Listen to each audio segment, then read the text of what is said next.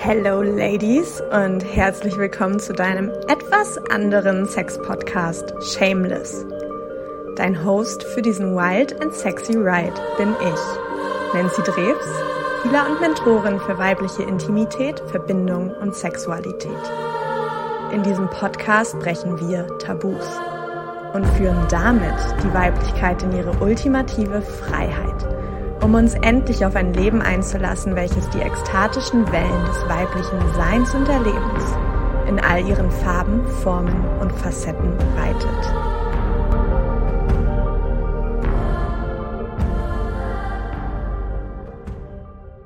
Hallöchen, ihr Lieben, und herzlich willkommen zu einer neuen Folge. Ich freue mich heute sehr, denn heute werde ich mit der Silja eintauchen zu dem Thema Kings, Fetisches und Pornos und gegebenenfalls auch Masturbation in Partnerschaften, wenn wir da noch irgendwie den Bogen hinschlagen.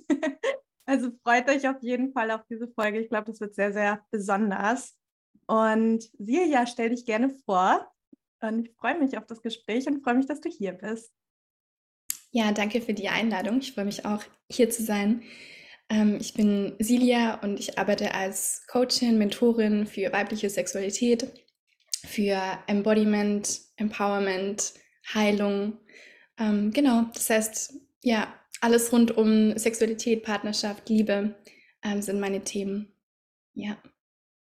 Yes, und das auch äh, sehr sinnlich einfach. Ich liebe das ja immer wieder. Ich durfte ja auch ähm, schon mehrfach jetzt an irgendwie Zeremonien äh, von dir teilnehmen. Ist einfach mega, mega schön, deine Arbeit. Ähm, genau, ich würde einfach direkt einmal mit einer Frage reinstellen, weil mir die auch schon mal gestellt wurde, nämlich was bedeutet Kink eigentlich? Das ist ja auch nicht jedem so ganz geläufig. Und wo würdest du da unterscheiden zwischen Kink und Fetisch? Also was wäre da so dein, deine Unterscheidung? Ähm, genau, voll die gute Frage. Also ich unterscheide so, dass ähm, Kinks sind sozusagen Dinge, die uns anmachen, die uns antören. Ähm, das kann alles Mögliche sein. Viele denken bei Kink an BDSM und ja, ein Kink kann BDSM sein, kann aber auch was komplett anderes ähm, sein. Und äh, ich habe erst heute mit äh, jemand darüber gesprochen, dass es ähm, so eine Studie gibt über Ratten, ähm, die, wenn sie jung sind, wurden die ähm, Zitronen ausgesetzt, als ihre Sexualität sich entwickelt hat. Und dann später im Leben ähm, haben sie sozusagen ein Kink, also für Ratten, die nach Zitronen schmecken, also nach Zitronen riechen. Das heißt, wenn sie die Wahl haben zwischen Ratten, die an normal riechen, sage ich mal, und die nach Zitronen riechen, nehmen sie immer die Zitronenratten sozusagen. Also dass sie so einen äh, Zitronenkink haben.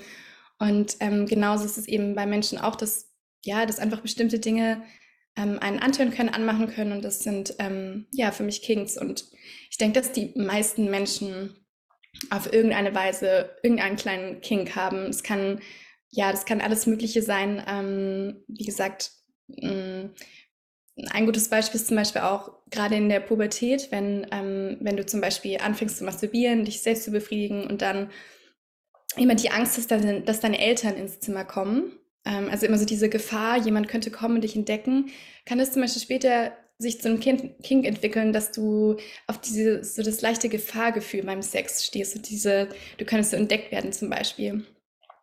Und Fetische würde ich so ähm, definieren, dass ein Fetisch eher was ist, was du unbedingt brauchst. Also was du ja, was du brauchst, um angetönt zu sein. Das heißt, es geht nicht ohne, es muss, es muss das sein. Also, dass das sozusagen, ähm, ja, ein, ein Kink sein kann, den du aber unbedingt brauchst, ohne den du nicht kannst. Ähm, und das kann dann manchmal schwierig sein, weil du dann eben eingeschränkt bist ähm, und eben nicht so frei sein kannst, wenn du diese eine Sache unbedingt immer brauchst.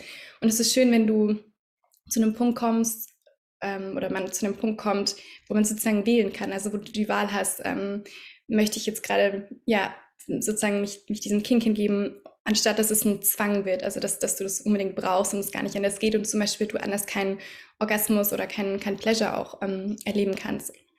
So ist meine, meine Definition oder Unterscheidung von, äh, von Kings und Fetischen, genau. Mega, finde ich voll spannend. Die, die Unterscheidungen fühle ich auch ähm, sehr, weil ich finde, Kings sind auch manchmal so diese kleinen Sachen. Ich habe das zum Beispiel, wenn ich irgendwie Wasser eingieße und einfach dieses, ähm, dieses Geräusch und auch das Visuelle von dieses Wasser plätschert dann in dieses Glas hinein. Ähm, finde ich einfach ästhetisch voll, aber es macht auch einfach irgendwie krass was mit mir. Und ich finde, das muss auch gar nicht unbedingt immer so super sexuell sein, sondern kann halt dieser kleine Pleasure Point irgendwie sein ähm, im Leben, was halt einfach irgendwie schon einen ganz, ganz großen Unterschied macht. Und mega spannend noch mit den Ratten. Ich wollte dich nämlich auch noch fragen, inwiefern du halt sagen würdest, dass sich Kinks schon bilden auf Grundlage dessen, was man in der Kindheit oder in der Jugend erlebt hat. Ähm, weil das kann ich bei mir auf jeden Fall eins zu eins so sagen, dass da sich vieles daraus entwickelt hat. Und du hattest es ja auch schon kurz gesagt mit dieser ne, Gefahr beim Sex, wenn man irgendwie immer Angst hatte, die Eltern kommen rein. Ähm, ja, vielleicht wollen wir da nochmal tiefer reintauchen. Ja, voll gerne. Ja, ich glaube, dass ähm, sich eigentlich die gesamte Sexualität oder eben auch Kings Vorlieben, ähm, sozusagen der sexuelle Ausdruck, äh, vor allem durch die Kindheit ähm, prägt, so wie fast alles im Leben. Also was für Partner du später auswählst, ähm, dein Mindset. ähm, ja, sehr viel entwickelt sich ja gerade in den ersten Jahren des Lebens und genauso ist es mit unserer Sexualität auch. Ähm, und ja, eben auch mit, mit Kings, dass, dass man zum Beispiel als Kleinkind oder als Kind bestimmte Dinge mit, ähm, mit Pleasure oder auch mit manchmal mit Ekstase oder Freude, also es muss nicht unbedingt immer ähm, sexuelle Ener oder sexuelle Lust sein, sondern es kann auch irgendwas sein, was dich als Kind total, ähm, weiß ich, eben so Ekstase und Freude ähm, auslöst und was dann später eben ein sexueller Kink werden kann. Und wie du sagst, es muss genau, es gibt sexuelle Kinks, aber es gibt auch, ja, es muss nicht immer nur direkt sexuell sein. Also, dass du, ähm, das, das können nicht einfach Dinge antören oder was in dir auslösen, ähm, was nicht unbedingt ähm, in einem Orgasmus zum Beispiel enden muss. Und ich glaube, unsere Vorlieben, Fantasien, Kings können uns auch eben sehr viel über uns selbst sagen, also über unsere tiefsten Wünsche und eben Dinge, die uns in der Kindheit ähm, geprägt haben. Deswegen ist es super interessant, da ähm, für sich auch reinzugehen und zum Beispiel das zu verstehen. Und voll schön, wenn, wenn du sozusagen die direkte Verbindung schon irgendwie siehst und das für dich sozusagen schon ähm, ja angeschaut hast. Und ähm, ja, also ich, ich, ich denke, jeder Mensch, bei jedem Mensch kann man eben die Parallele von der eigenen Sexualität zu, ja, zu Kindheit, ähm, wie man aufgewachsen ist, sehen. Ähm, weil viele Menschen denken, es ist random, dass du einfach irgendwelche Dinge magst und du bist einfach geboren und hast diese bestimmte Vorliebe. Und ich glaube tatsächlich nicht, sondern ich glaube, dass sich das entwickelt ähm, mit der Zeit und äh, genau, dass, dass es auf jeden Fall ähm, vor allem in unserer Kindheit anfängt oder auch, es ist ja ganz unterbewusst, also es passiert ja ganz unterbewusst. Du, niemand wählt sich ja ganz bewusst ein Kink oder ein Fetisch aus, sondern es ist einfach da und es macht dich einfach an und du kannst dich nicht dagegen wehren, ob es dich jetzt anmacht oder nicht. Es ist einfach so, dein Körper reagiert. Ähm, das heißt, es ist keine bewusste Wahl, sondern eher ein Unterbewusst, also was Unterbewusstes. Ähm, genau. Ja. Ja, voll. Und also womit ich richtig lange konfrontiert war, war halt diese innere Scham. Ich meine, Shameless Podcast hat auch einen Grund, warum er so heißt. War diese innere Scham, aber auch dieses Schuldthema, ähm, dass ich auf bestimmte äh, Dinge stehe, wie ich auf sie stehe halt. Ähm, und ich glaube, das ist auch generell super weit verbreitet. Also generell bei vielen Frauen, aber generell auch bei ganz äh, vielen Menschen einfach. Ähm, ja, so eine Scham darüber, was wir mögen, was uns antörnt, weil wir es irgendwie bewertet haben in unserem Kopf, ja. Oder auch einfach generationsmäßig lange bewertet wurde, dass wir unsere Sexualität nicht so ausleben dürfen, nicht so frei ausleben dürfen. Und das finde ich mega, mega wichtig, auch generell das ganze Thema Kink, egal in welche Richtung es geht, äh, einfach mal so ein bisschen zu die shamen sozusagen und einfach wieder zugrifflich zu machen quasi und wieder greifbar zu machen, dass es einfach ein Teil unserer Natur auch ist, meiner Meinung nach. Und das halt für mich auch immer dieses Bild schon war, so Sex ist halt einfach so ein riesengroßer Playground und wir spielen halt als Erwachsene nicht mehr so wie als Kinder und das dürfen wir einfach in unserem Sexleben wieder viel, viel mehr etablieren und ich finde einfach so in diese ganze Welt von Kink einzutauchen und von Fetischen vielleicht auch, gibt uns auch wieder so ein Play also so eine Lust zu spielen auch wieder zurück und so eine Kindlichkeit auch irgendwie, die darin liegt, wieder neugierig zu sein, wieder Dinge zu erfahren, offen für Experimente zu sein und einfach zu schauen, was mag ich und was mag ich nicht, ja. Mhm. Ja, total. Ich, ich finde auch, dass, oder ich, ich bin, ich, ich weiß, dass zum Beispiel irgendwelche Kings oder Vorlieben an sich nie was Schlechtes sind. Also genau wie du sagst, viele Menschen spüren irgendwie Scham, wenn irgendwas ein bisschen von der Norm abweicht. Und die, die sexuelle Norm ist ja schon sehr, sehr schmal, würde ich sagen, in unserer Gesellschaft. So ähm, allein irgendwie Homosexualität entspricht nicht der Norm. Ähm, und das heißt, genau, das dann irgendwie total, also ist Scham oder ähm, man denkt, es ist falsch oder man sollte es nicht und unterdrückt es dann. Und aber paradoxerweise gerade durchs Unterdrücken wird es dann, also kann es dir schaden. Ähm, anstatt es einfach anzunehmen. Und es ist eigentlich nicht die, der Kink oder so, der schlecht ist, sondern es ist, wenn dann die Scham ähm, oder das Gefühl, was du damit verbindest, was dir schadet, aber nicht der Kink. Also wenn du, ich weiß nicht, wenn, wenn man drauf steht, ähm, äh, auf Fell zum Beispiel und äh, dann ist dann und man schämt sich aber dafür. Also ich meine, es gibt es gibt oder sagen wir mal im BDSM-Bereich, wenn es da was gibt, ähm, was einen antört, was für was man sich aber schämt, dann ist es meistens die Scham, die also es geht eher darum, die Scham abzulegen, als den Kink abzulegen und das Essen zu akzeptieren. Und sowas kann sich ja auch verändern. Also gerade Fantasien, es ist zum Beispiel bei mir so, ähm, dass definitiv meine Vorlieben, meine Fantasien sich verändert haben mit meinem Heilungsweg und meinem eigenen Weg in der Sexualität. Und der erste Schritt ist aber tatsächlich erst annehmen, also dass wir annehmen, ah, okay, das macht mich jetzt an. Und ja, vielleicht ist es komisch. Ähm, es gibt in Anführungszeichen komische, weirde äh, Kings, ähm, die man nicht so versteht, hey, warum, warum habe ich das jetzt? Ähm, und genau, ich habe da auch, ja, ich viel in meiner Arbeit erlebt, dass ich mit Frauen arbeite, die zum Beispiel bei bestimmten Themen eine Scham empfinden und ähm, die gelernt, dann lernen, die Scham abzulegen und plötzlich das genießen können und das als schöne Bereicherung sehen können. Ich finde, wie du sagst, unsere Sexualität ist so ein Playground und es ist ja auch schön, Dinge auszuprobieren und ähm, einfach dem nachzugehen, was man gerade irgendwie spürt.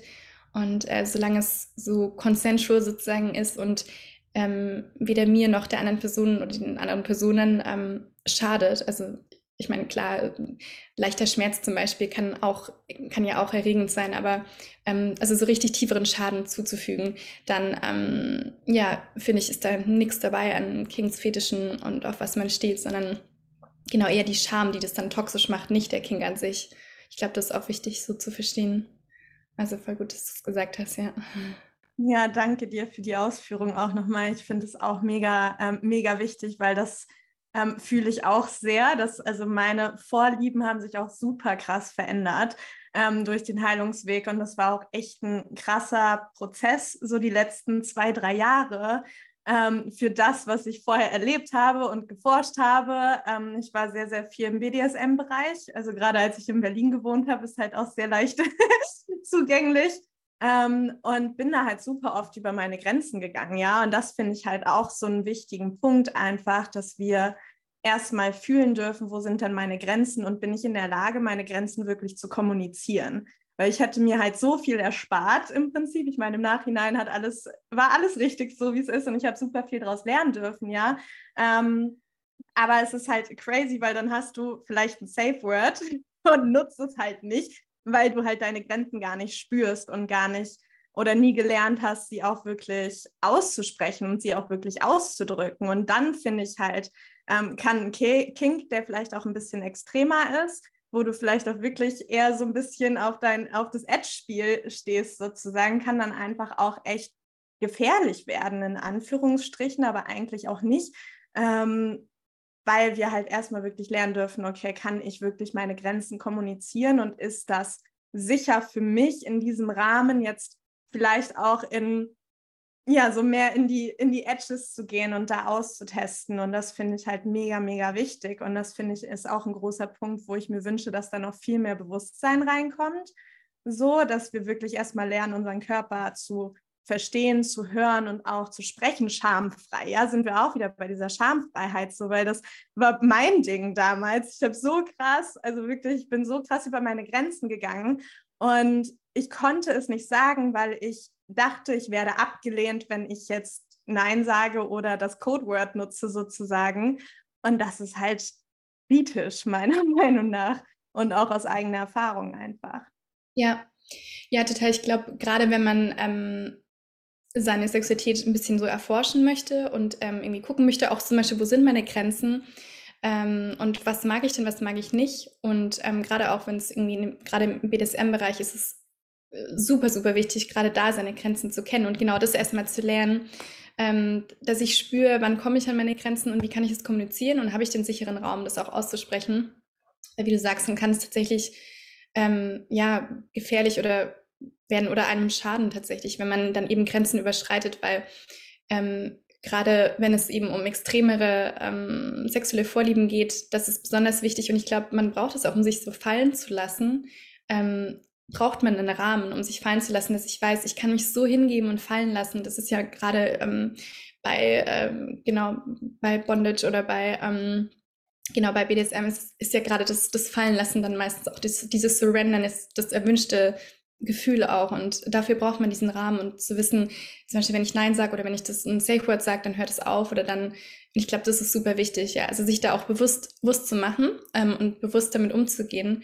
Ähm, und auch mit einer Person oder in einem Umfeld, wo man sich eben auch sicher fühlt und wo man weiß, ähm, man wird respektiert, ähm, man kann, und, und, und, es gibt eben diese Grenzen. Also ja, ich glaube, das ist super wichtig. Ähm, und weil eben viele Menschen, glaube ich, auch nicht so drüber sprechen, ähm, es ist dann auch nicht so ein Thema, das so, also man spricht da nicht darüber. Ich meine, es gibt so viele Menschen, die, ähm, weiß nicht, ähm, irgendwelche BDSM-Practices machen oder die irgendwelche Kings haben, aber man spricht nicht darüber und dann spricht man eben zum Beispiel auch nicht über solche wichtigen Dinge. Ähm, ich finde, ja, also das, das finde ich auch super, ähm, ja, super wichtig, dass man auch so ermutigt wird, seinen, ähm, also die Grenzen sozusagen im sicheren Rahmen ähm, langsam auszutesten und eben nicht, dass man eben nicht in die Situation kommt, wo man denkt, oh, jetzt muss ich es überschreiten oder es wird von mir irgendwas erwartet oder so.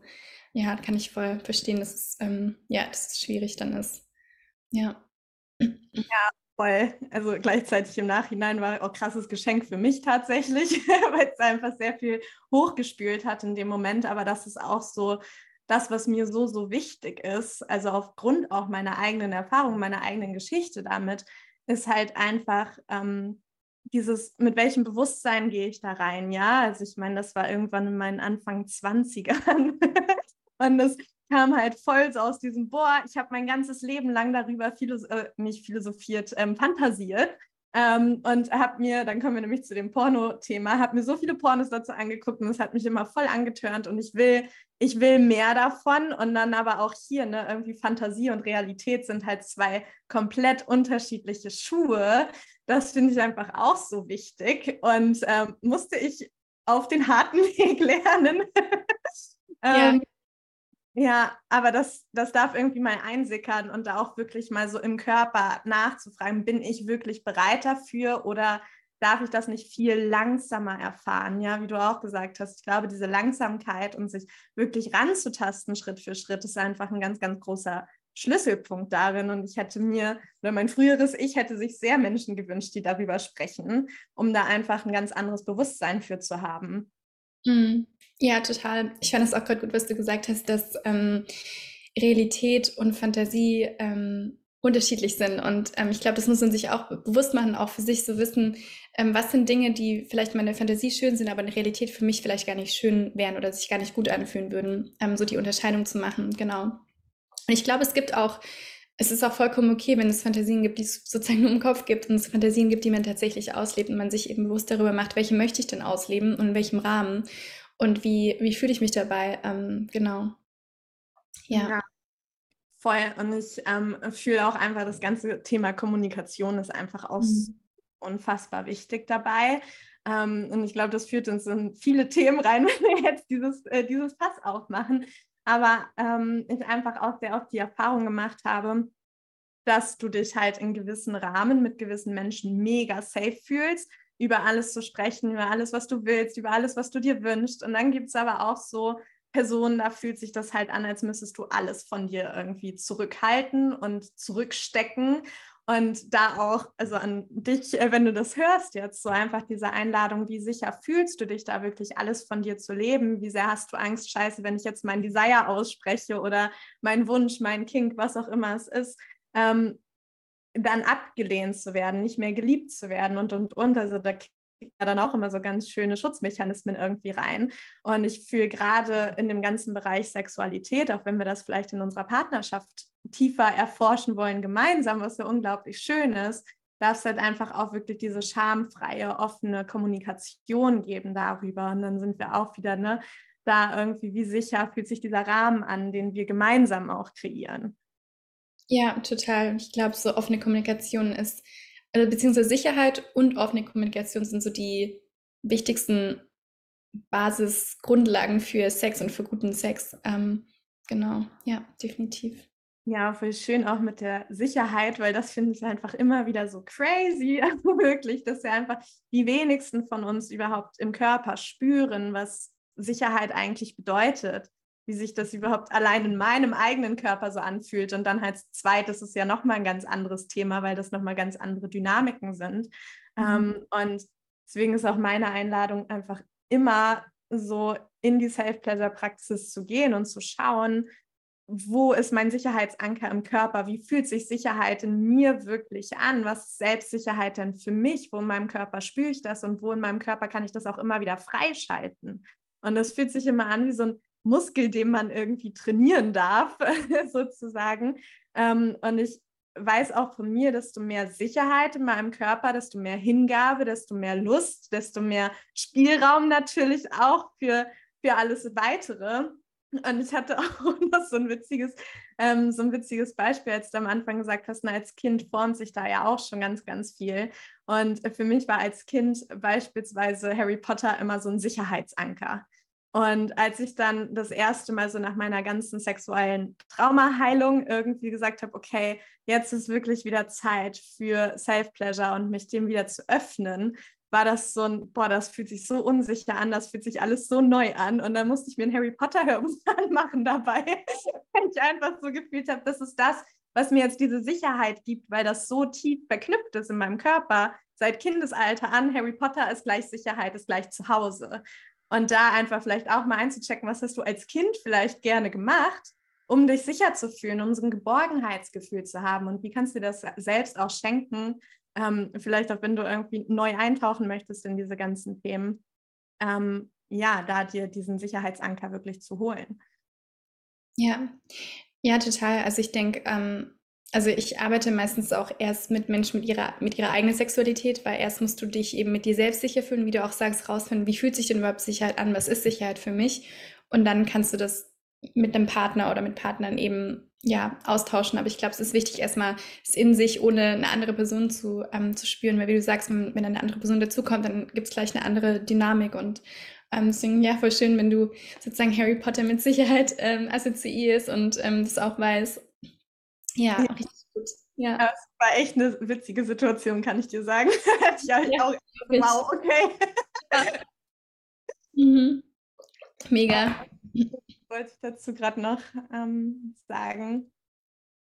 Hm, was war da? Sicherheit? Harry Potter. Ach ja, genau. Das war auch vor, ähm, vor ein paar Jahren einfach mein absoluter Game Changer zu checken, dass ich eine eigene, äh, eine eigene Sexualität habe. So, mhm. ne, dass es, dass es nicht immer nur unsere Sexualität gibt. Und ich habe halt sehr viel meine eigene Sexualität erfahren durch andere Sexpartner sozusagen, aber nie meine eigene erforscht. Ähm, und das fand ich auch so krass, als mir das dann bewusst geworden ist, dachte ich so, wow, wir leben in einer Gesellschaft, wo man echt erstmal lernen muss, dass jeder Mensch eine eigene Sexualität hat und die frei erforschen darf. Mhm. Ja. Ja, total. Also ich meine, jeder Mensch, ähm, genau, jeder Mensch hat eine eigene Sexualität und es macht auch Sinn, erstmal da anzusetzen und die erstmal kennenzulernen, bevor man die Sexualität mit jemand anders teilt. Und wir lernen es nicht wirklich. Also ja, man fängt vielleicht irgendwann an zu masturbieren. Ähm, es gibt aber auch viele, die es tatsächlich nie oder selten machen, weil sie sich zum Beispiel auch schämen, denken, so was macht man nicht, gerade zum Beispiel als Frau. Und dann, wie du sagst, teilt man vor allem, also dann verbindet man vor allem Sex mit, ah, mit jemand anders Sex haben, das ist Sex, das ist meine Sexualität, ähm, anstatt die eigenen zu erforschen. Und ich finde es super wichtig, dass man eben auch mit sich selbst eine sexuelle Beziehung aufbaut und seine eigene Sexualität mit sich selbst lebt.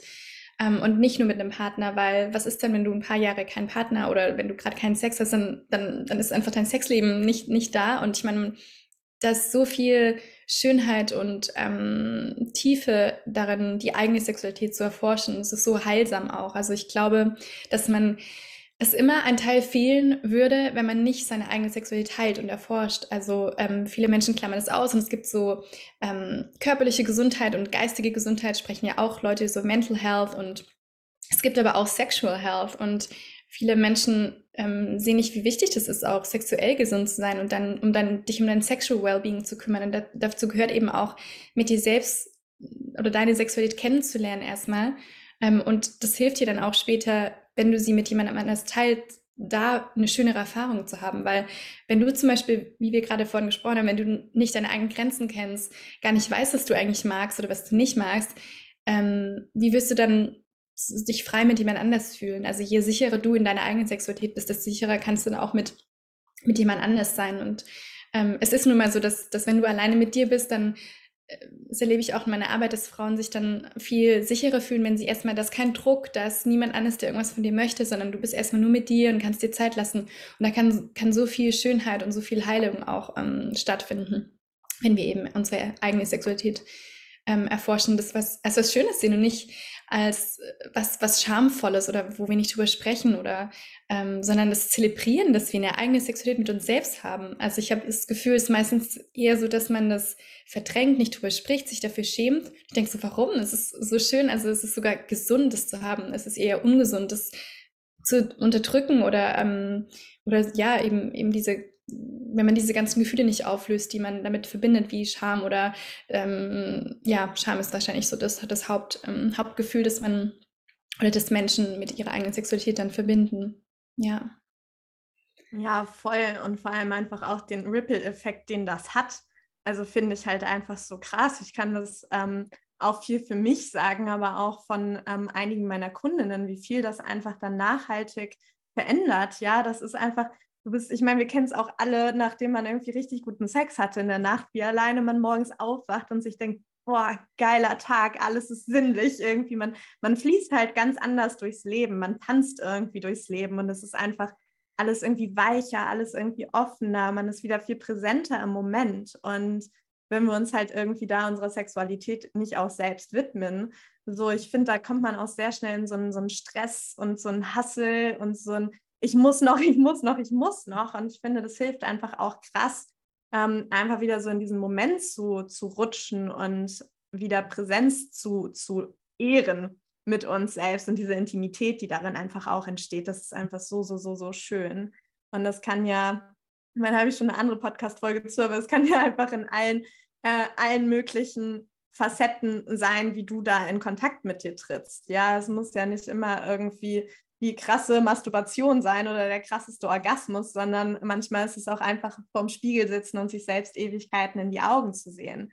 Und das macht einfach auch schon ganz, ganz viel. Aber es ist einfach mega schön, diese Verbindung mit sich selbst zu nähren, zu pflegen und auch zu intensivieren. Ja, weil ich glaube, das, was ja irgendwie auch ja, uns hierher geführt hat, so wie die Welt gerade aussieht und so weiter, ist halt einfach diese krasse Abgeschnittenheit von sich selbst. Und ich finde, über Sex und die Verbindung zur sexuellen Energie auch, ähm, ist es einfach so ein schönes Eintrittstor, wieder mehr Lust zu empfinden, wieder mehr Spaß zu empfinden, mehr Freude, mehr Hingabe, mehr Leichtigkeit auch und rauszukommen aus diesem krass verkopften und wirklich wieder in den Körper hineinzukommen. Und ich finde es halt so krass, ich meine, du hattest ja auch so einige Stories dazu, aber wie einfach das Aussehen sich auch verändert dadurch. Das finde ich einfach immer wieder so faszinierend. War, nachdem ich meine Pille abgesetzt habe, sind meine Brüste halt richtig krass geschrumpft. Also das war echt erstaunlich, weil ich so, wow, da ist ja gar kein Inhalt mehr drin. Und jetzt irgendwie durch diese ganze Heilung sind die halt von ganz alleine wieder so viel voller geworden und so viel größer und praller sozusagen. Und ich dachte so krass, ich sehe es auch in meinem Gesicht in äh, so ganz vielen Nuancen. Und ich finde das einfach ganz, ganz spannend, was das mit unserem ganzen Sein macht. Vielleicht magst du da aus deiner Erfahrung einfach auch nochmal teilen, was das bei dir irgendwie so krass verändert hat. Ja, ja, total. Also ich meine, es gibt erstmal den Afterglow-Effekt, also wenn du Sex hast, einen Orgasmus hattest, dann oder auch frisch verliebt bist, äh, also das bringt dich ja zum Strahlen. Also ähm, man strahlt und ähm, also das ja, Sex, also beziehungsweise sexuelle Energien, Orgasmen haben einen direkten Einfluss auf unseren Körper, auf unsere Gesundheit und halten auch wirklich unseren Körper gesund. Also halten zum Beispiel unseren Beckenboden gesund, ähm, ja, unseren ganzen Körper gesund, schütten ähm, Hormone aus, die uns entspannen, die uns entspannen lassen die uns schöner machen ähm, und die uns strahlen lassen. Und ähm, ja, ich habe definitiv auch auf meinem Heilungsweg, ähm, also mein Gesicht hat sich tatsächlich verändert ähm, und mein Körper hat sich auch verändert. Also das, ich kann es schwer beschreiben, aber es ist, es hat sich alles wie so gefügt ähm, und ich habe so gespürt, ich bin wie so in meine Form, die für mich bestimmt ist, wie so rein reingewachsen sozusagen, weißt du? Also ich habe auch die Pille genommen, da war ich auch so ein bisschen ähm, aufgebläht oder so ein bisschen so, so mit Wassereinlagerung und die Pille, ich meine, die gaukelt dir vor, dass du schwanger bist. Also dein Körper sozusagen denkt, er ist schwanger. Deswegen macht es voll Sinn, dass du dann ähm, plötzlich größere Brüste hast. Ähm, und äh, ja, also es ist auch, es gibt so viele Verbindungen. Ich, ich überlege gerade, was ich, äh, was ich alles äh, teilen kann oder was, ähm, wo ich anfangen kann, weil es einfach so viel gibt, was sich dann sozusagen physisch auch manifestiert. Also allein, dass ähm, wenn man entspannter ist, wenn man, also je mehr man halt, würde ich sagen, desto entspannter, desto ähm, sicherer ist man seinem Körper. Und zum Beispiel Entspannung sorgt dafür, dass dein Gesicht symmetrischer wird, dass dein Körper symmetrischer wird, weil Anspannung sozusagen im Gesicht äh, führt dann zu Falten oder führt dann dazu, dass dein Gesicht asymmetrisch ist. ähm, das habe ich zum Beispiel gemerkt, dass mein Gesicht äh, symmetrischer geworden ist. Also eine leichte Asymmetrie ist immer normal und es wird sogar als schön empfunden, aber ähm, oder zum Beispiel der, ähm, der Mund-Lippen-Bereich ist auch ähm, sozusagen verbunden mit unserem Beckenboden. Und das heißt, wenn wir da mit dem Bereich sozusagen entspannt sind, dann ist auch unser Beckenboden entspannt. Oder weißt du, da gibt es so eine Wechselwirkung. Und ähm, ja, deswegen kann es definitiv auch das Aussehen tatsächlich ähm, verändern oder dass du, dass man sein, sein Normalgewicht oder sein Wunschgewicht sozusagen ähm, erreicht. Ich esse zum Beispiel ich esse ungefähr gleich viel wie mein Partner und er wiegt 30 Kilo mehr, ist größer als ich und sollte eigentlich mehr Kalorien zu sich nehmen als ich. Und faktisch nehmen wir oft gleiche Kalorienanzahl ähm, zu und ähm, ich nehme aber nicht zu. Und ich glaube auch fest daran, dass das, ähm, weil alles einfach in mir sozusagen fließt und einfach, also dass zum Beispiel Kalorien jetzt eben nicht unbedingt, ähm, dass es nicht stimmt, dass wenn du eine bestimmte Anzahl von Kalorien zu dir nimmst, dann nimmst du ab oder nimmst du zu, sondern es kommt auf deinen Organismus an, auf, ähm, auf wie, wie sehr du auf deinen Körper hörst zum Beispiel, ob du ich esse einfach, wenn ich, wenn ich Lust habe, auf was ich Lust habe, vertraue 100% auf meinen Körper und ich glaube, wenn man das macht, dann ähm, findet man automatisch sein, in Anführungszeichen, ich mag das, ich mag das, ich mag den Ausdruck nicht Wunschgewicht, aber, oder Idealgewicht, das klingt so, es gibt ein Idealgewicht und wenn man es nicht hat, ist nicht ideal, sondern dass man einfach so den Körper oder die Form findet, die für einen ist, die für einen bestimmt ist, die, die der Körper natürlich hat. Und bei manchen ist es ähm, schlanker, bei manchen ist es mit mehr Rundung. Und ähm, genau, ich glaube, das, ja, das ist definitiv auch ein Effekt von, ähm, ja, von diesem Heilungsweg oder wenn man sich damit auseinandersetzt. Ja, also habe ich bei mir auch definitiv ähm, beobachtet, ja. Hm. Ja, mega schön und einfach zu diesem ganzen Thema Gewicht und Körper auch nochmal. Ich, ähm, das liebe ich einfach an an dem ganzen, also sexuelle Heilung, Sexualität, einfach auch so, so sehr, dass es uns automatisch auch in die Annahme bringt zu, zu dem, wie unser Körper gerade aussieht, wie es sich vielleicht in dem Körper auch anfühlt, ja. Ähm, damit hatte ich, ich hatte mehr ein Thema damit, wie es sich in meinem Körper angefühlt hat, als wie er aussieht. Ähm, so und das wirklich vollkommen anzunehmen in dem, in dem Stadium im Hier und Jetzt sozusagen, egal ob du jetzt vielleicht gewisse Teile an dir gerade nicht schön findest, weil ich glaube, wir können immer unseren Blickwinkel verändern, dass wir etwas schön finden und dass wir etwas annehmen können zumindest. Erstmal ist so der erste Schritt, bevor wir es dann vielleicht schön finden und dem auch Liebe schenken können. Und das finde ich einfach auch so, so magisch, diese tiefe Annahme, von sich selbst, die dadurch entsteht, ist einfach auch so glowy, sehe ich gerade irgendwie wie so ein Herz, was dann so auf, aufblüht. Ja, ja, total. Also ich glaube, dass eben so eine Selbstannahme, das macht auch attraktiv. Also früher, als ich selber, ja, noch vor meinem Heilungsweg sozusagen, fand ich ganz bestimmte ähm, Frauen schön, die so ganz bestimmte Modelgesichter und Züge hatten und die so Perfektion verkörpert haben, weil ich selber tief in mir irgendwie Perfektion wollte, weil ich dachte, wenn ich perfekt bin, dann werde ich geliebt und man muss perfekt schön sein. Und das war damals auch wirklich mein Schönheitsideal. Das fand ich in anderen schön. Und das finde ich auch super interessant, dass sich mein Schönheitsideal so krass verändert hat, dass ich Frauen schön finde, die natürlich sind, die sie selbst sind. Also ich habe mich zum Beispiel seit ähm, Monaten schminke ich mich fast nie ähm, und ich habe mich nie schöner gefühlt. Und ich sehe auch in anderen, so wenn Frauen so ganz pur natürlich sind, auch ihr Körper zum Beispiel. Ich mag, früher fand ich perfekt trainierte Körper schön. Jetzt finde ich einfach Körper schön, die einfach, wo man merkt, die fühlen sich gut in sich. Ähm, und das verändert sich, glaube ich, auch. Also, dass man auch andere, ähm, also dass der ganze Blickwinkel sozusagen die, sozusagen die, sag mal, ähm, ja, die, die, die der Blickwinkel, aus dem er die Welt sieht, verändert sich. Und ich glaube, das ist auch ähm, super schön, hat eben auch mit Selbstannahme zu tun. Weil wenn ich mich selbst nicht annehme und ich selbst ähm, nach Perfektion strebe, dann sehe ich das natürlich auch bei anderen. Dann gucke ich irgendwie bei anderen oder schaue und finde dann nur, ähm, also es, es gibt die Perfektion gibt es ja nicht, aber dann finde ich nur ähm, perfekt retuschierte Frauen schön, die zum Beispiel in Realität gar nicht existieren, weil einfach jeder Mensch zum Beispiel Poren hat. Ähm, und weißt du, solche Dinge. Und das finde ich auch super schön, so diese Veränderung, was man schön findet. Und auch zum Beispiel, was man sexy findet oder das ist auch super wichtig, wann man sich sexy fühlt und was man mit Sexiness verbindet. Ich weiß nicht, wie das bei dir ist. Also klar, ähm, ist schon bei mir auch so, dass wenn ich mal ein schönes Set Dessous anhabe, dann fühle ich mich fühle ich mich auch sexy. Aber ich kann mich auch sexy fühlen, wenn ich egal was ich anhabe. Und ich kann mich einfach sexy fühlen, ohne geschminkt zu sein. Und früher zum Beispiel, ich habe Push-Ups getragen, mich super krass geschminkt und ich hatte hellblond gefärbte Haare. Und das dachte ich, ja, das ist sexy. Also weißt du, jetzt, jetzt bin ich sexy und habe High Heels getragen und ist, also es war so eine oberflächliche Sexiness und alles, was man so über sexy sein lernt, stimmt auch einfach gar nicht. Also ja, es gibt sicherlich Männer, die nur danach schauen, wie groß die Brüste von der Frau sind, ob sie volle Lippen hat und ähm, wie sie aussieht. Das ist aber so eine krass Oberfläche und auch ungeheilte Sexualität tatsächlich, wenn das das Einzige ist, was, wonach du schaust. da habe ich auch neulich was drüber geschrieben, dass ähm, man, also wenn man eben auf diesem, sag ich mal, oberflächlichen Level bleibt, ähm, dann denkt man, ah, okay, weil die, die Frau hat jetzt irgendwie die perfekten Brüste und den perfekten Po und deswegen ist der Sex mit ihr ähm, am besten. Ist aber nicht so. Also weißt du, Sex ist was ganz anderes. Es ist das Gefühl und wie fühle ich mich mit meinem Körper, verbunden bin ich mit jemandem. Und ähm, warte, jetzt muss ich kurz den Bogen spannen, was ich gerade äh, gesagt habe. Ähm, genau, dieses, diese Sexiness. Das Sexiness ist zum Beispiel für mich was zum Beispiel ein Mann sexy macht oder mein Mann sexy macht, ist, wenn er zu seinen, also wenn seine Worte und seine Taten übereinstimmen, wenn er integer ist, wenn er stark ist, wenn er Ziele hat, wenn er Werte hat. Das ist zum Beispiel Sexiness. Und auch andersrum, viele Frauen denken, genau, sie sind sexy, wenn sie Push-ups tragen. Und ich sehe das tatsächlich so, so oft, auch, auch bei Instagram sehr oft Frauen, die dann ähm, Silikonbrüste haben und ihre Lippen aufspritzen. Ich habe tatsächlich auch mal meine Lippen aufgespritzt vor ein paar Jahren und dachte dann, jetzt bin ich sexier. Ähm, die äh, sich High Heels anziehen und sich in die perfekte Pose, meistens, ich weiß nicht, ob du die Instagram-Pose kennst, wo man irgendwie so, keine Ahnung, auf jeden Fall sieht super steif aus, der Hauptsache der Pose sieht größer aus und die, die Taille sieht schmaler aus und denkst wow, krass.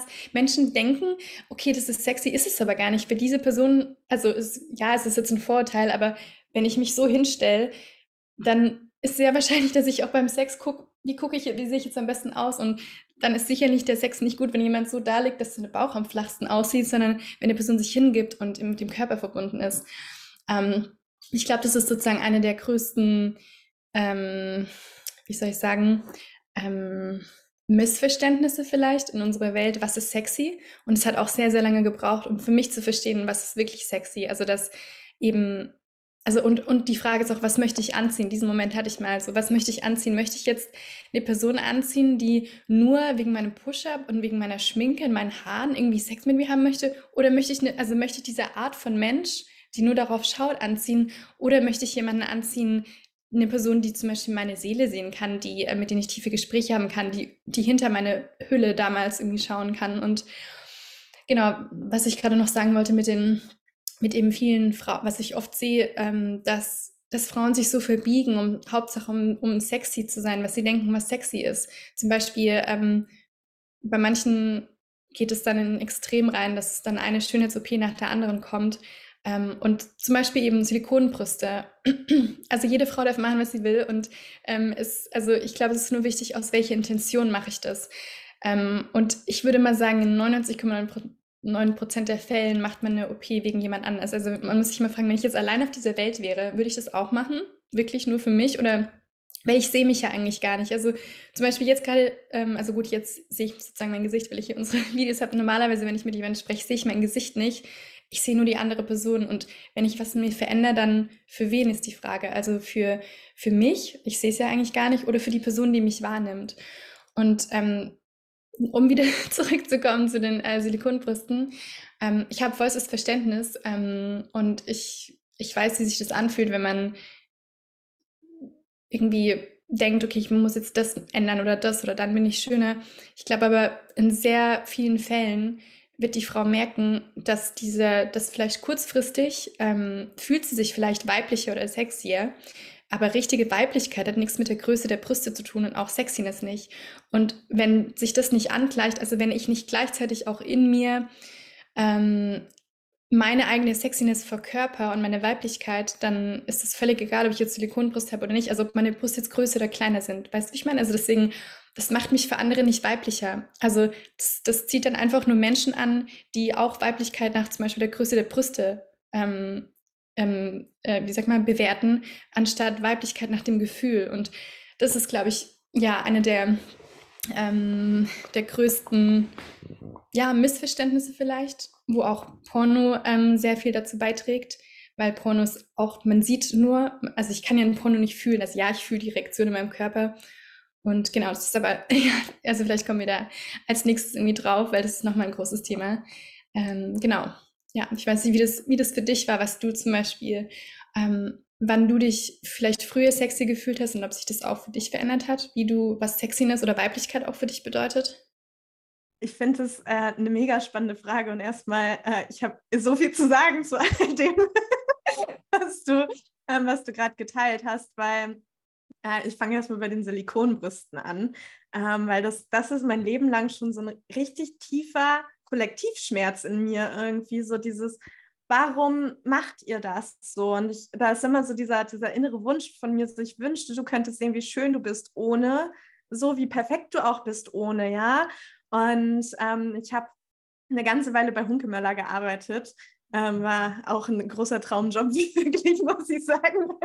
ähm, und das war echt krass, weil ich habe natürlich dann so viele Brüste ausgemessen und das war auch insane, was du da ähm, erlebt hast irgendwie teilweise und ähm, auch ganz viele Paare zu beobachten können.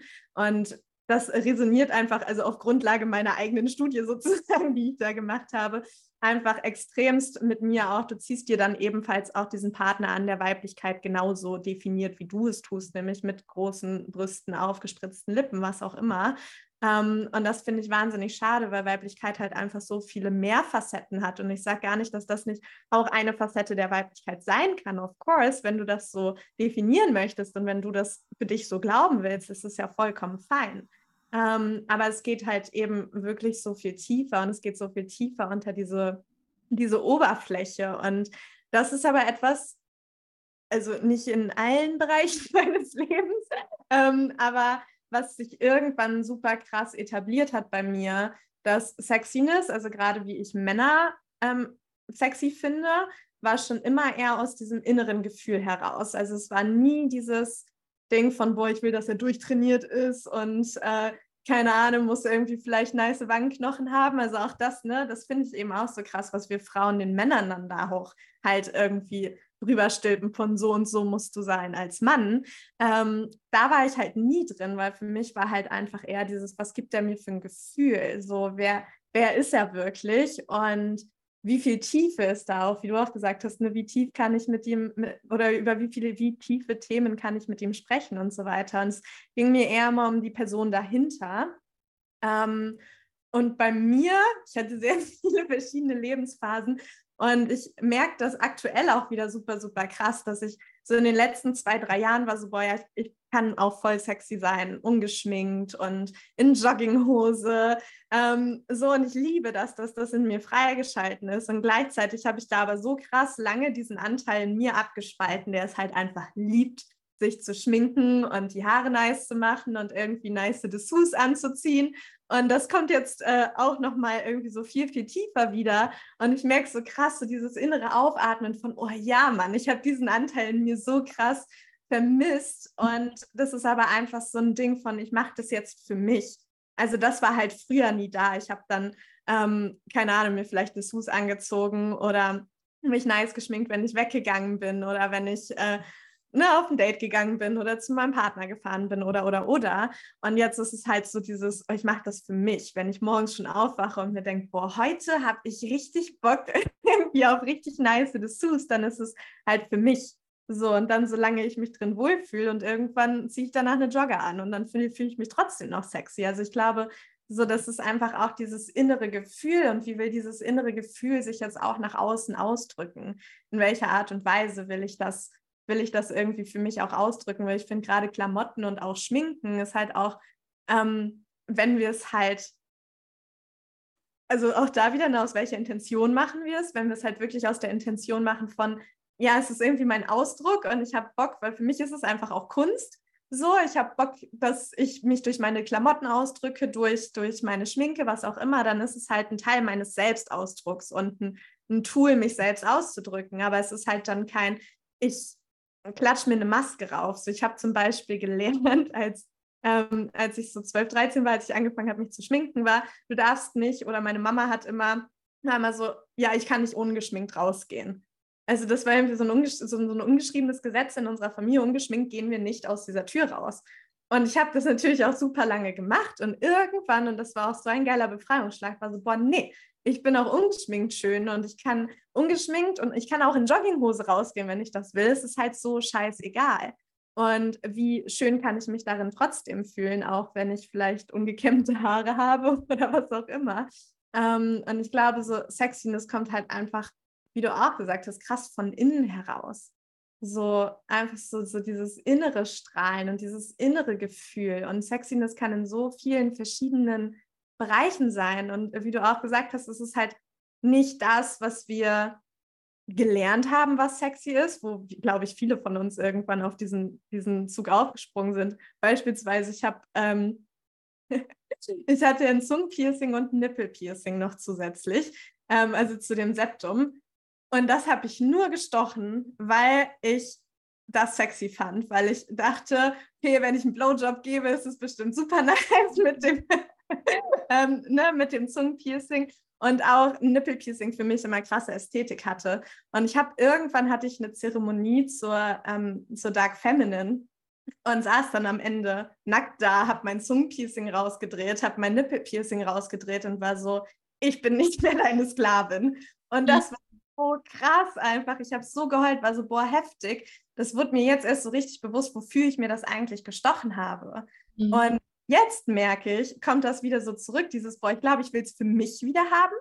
Also mhm. einfach für mich, weil ich das, weil ich es wirklich vermisse, wie sich das anfühlt in meinem Mund, aber es ist halt einfach, es ist eine andere Intention dahinter und es ist nicht mehr aus diesem, ich mache es für jemand anderen, so um jemand anderem zu dienen, sondern ich mache es, um mir selbst zu dienen. Ja. Und äh, kurze Frage zwischendurch, ist es denn cooler mit einem äh, Zungenpiercing-Blowjob? Ja. Auf jeden Fall. Okay. Es hat ähm, es hat einfach wirklich mehr, ähm, mehr Spielraum sozusagen. Also du hast einfach mehr, noch mehr, was du mit deiner Zunge machen mhm. kannst sozusagen. Ja, ja das ist ganz spannend. Und ja. Zungenküsse sind auch sehr viel nicer, finde ich persönlich. Ja. Nee, ich finde es voll schön, genau, du hast ja gerade gesagt, es kommt auf die Intention an und das finde ich ähm, auch total. Ich habe erst vor ein paar Tagen zu meinem Partner gesagt, dass ich, ich habe die letzten Jahre keine High Heels mehr getragen ähm, davor jetzt auch nicht super oft, aber schon immer so zum Weggehen oder zu Dates habe ich schon immer High Heels getragen. Und ähm, dann habe ich jetzt mehrere Jahre gar keine getragen. Da so ein, boah, nee, High Heels gehen gar nicht. Und ähm, habe mich sozusagen davon gelöst. Und jetzt merke ich, jetzt bin ich auch an einem Punkt, so wie du gerade beschrieben hast, dass ich so neu dachte, ich habe Bock auf so richtig geile High Heels, die ich vielleicht, vielleicht ziehe ich die nur einmal im Jahr an. Ähm, aber so für mich, weil ich das mag und ähm, genau, ich glaube, das ist wichtig, dass man so die Balance findet und manchmal muss man auch in das eine, sage ich mal, Extrem gehen, um dann seine Balance zu finden. Das ist bei mir auch bei ganz vielen ähm, Dingen so, dass ich so zwischen Extremen vielleicht hin und her gegangen bin. Ich finde zum Beispiel auch so, sich rasieren ist auch was, was ich wirklich jeder Frau, also jeder Frau empfehle, mal die Haare wachsen zu lassen Vielleicht nicht alle auf einmal, das kann tatsächlich dann viel sein, wenn alles plötzlich wächst, aber sagen wir mal so Körperteil für Körperteil einfach mal wachsen lassen und auch gucken, wie fühle ich mich dabei und das dann beobachten. Also ich habe zum Beispiel früher, wenn ich irgendwie länger als ein Millimeter lange Stoppeln hatte, habe ich mich total geschämt, dann konnte ich auch keinen Sex haben. Es ging ja nicht, nee, ich geht nicht, bin, ich bin nicht rasiert und ähm, das war für mich auch so ein Befreiungsschlag, ähm, einfach meine Haare mal wachsen zu lassen und zu schauen, wie fühlt sich das für mich an. Und um dann meine Balance zu finden, dass ich manchmal rasiere ich mich, manchmal rasiere ich nicht, manchmal rasiere ich mich ein bisschen. Also, weißt du, und ich, ähm, ich, ich verknüpfe, also ich knüpfe nicht mehr meine Attraktivität oder meine Weiblichkeit oder irgendwas an meine Haare. Ist einfach völlig egal, ob jetzt meine Achseln oder meine Pussy rasiert ist oder nicht. Es macht nichts an meiner Weiblichkeit und an meiner Anziehung. Und ja, ich glaube, es ist bei vielen, ähm, bei vielen Dingen so, dass wir vielleicht erstmal so rausfinden müssen, was mache ich für jemand anders, was mache ich für mich. Und ähm, ja, dann einfach so diese Balance zu finden und eben auch auf die Intention zu schauen. So, ähm, mache ich was, um was zu, ähm, zum Beispiel, um zu was zu maskieren. Ich glaube, das von auch was mit so Maske gesagt. Ähm, und früher, da habe ich auch, ich habe mich immer geschminkt, jeden einzelnen Tag und ähm, auch mit Make-up und dann noch Rouge und äh, alles Mögliche. Und es war auf jeden Fall um, also ich wollte mein wahres Gesicht sozusagen in Anführungszeichen nicht zeigen. Also das war für mich ganz, ich habe mich so krass verletzlich gefühlt, wenn mich jemand ungeschminkt gesehen hat.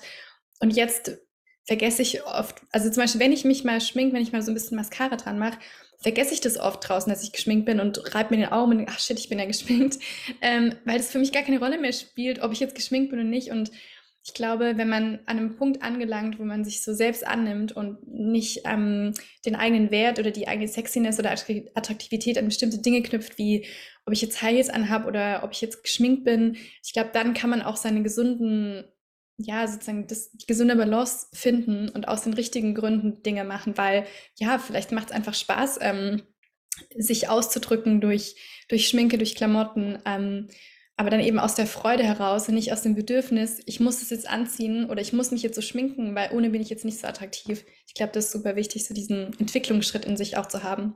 Ja. Ja, voll. Und das resoniert auch mega mit mir, weil das kann ich auf jeden Fall auch so, so unterschreiben, dass halt erst wie sich von so einer Gewohnheit zu lösen, und dann mal eine Weile ohne diese Gewohnheit zu leben, um sie dann vielleicht, also wenn man irgendwann fühlt, boah, irgendwie will sich das neu integrieren, in welcher Art und Weise auch immer und auch zu den, ähm, zu den Haaren. Ich hatte das auch äh, krass, weil das war neben das, wir gehen nicht ungeschminkt aus dem Haus, war wir gehen nicht unrasiert aus dem Haus, ähm, so die andere ungeschriebene Regel.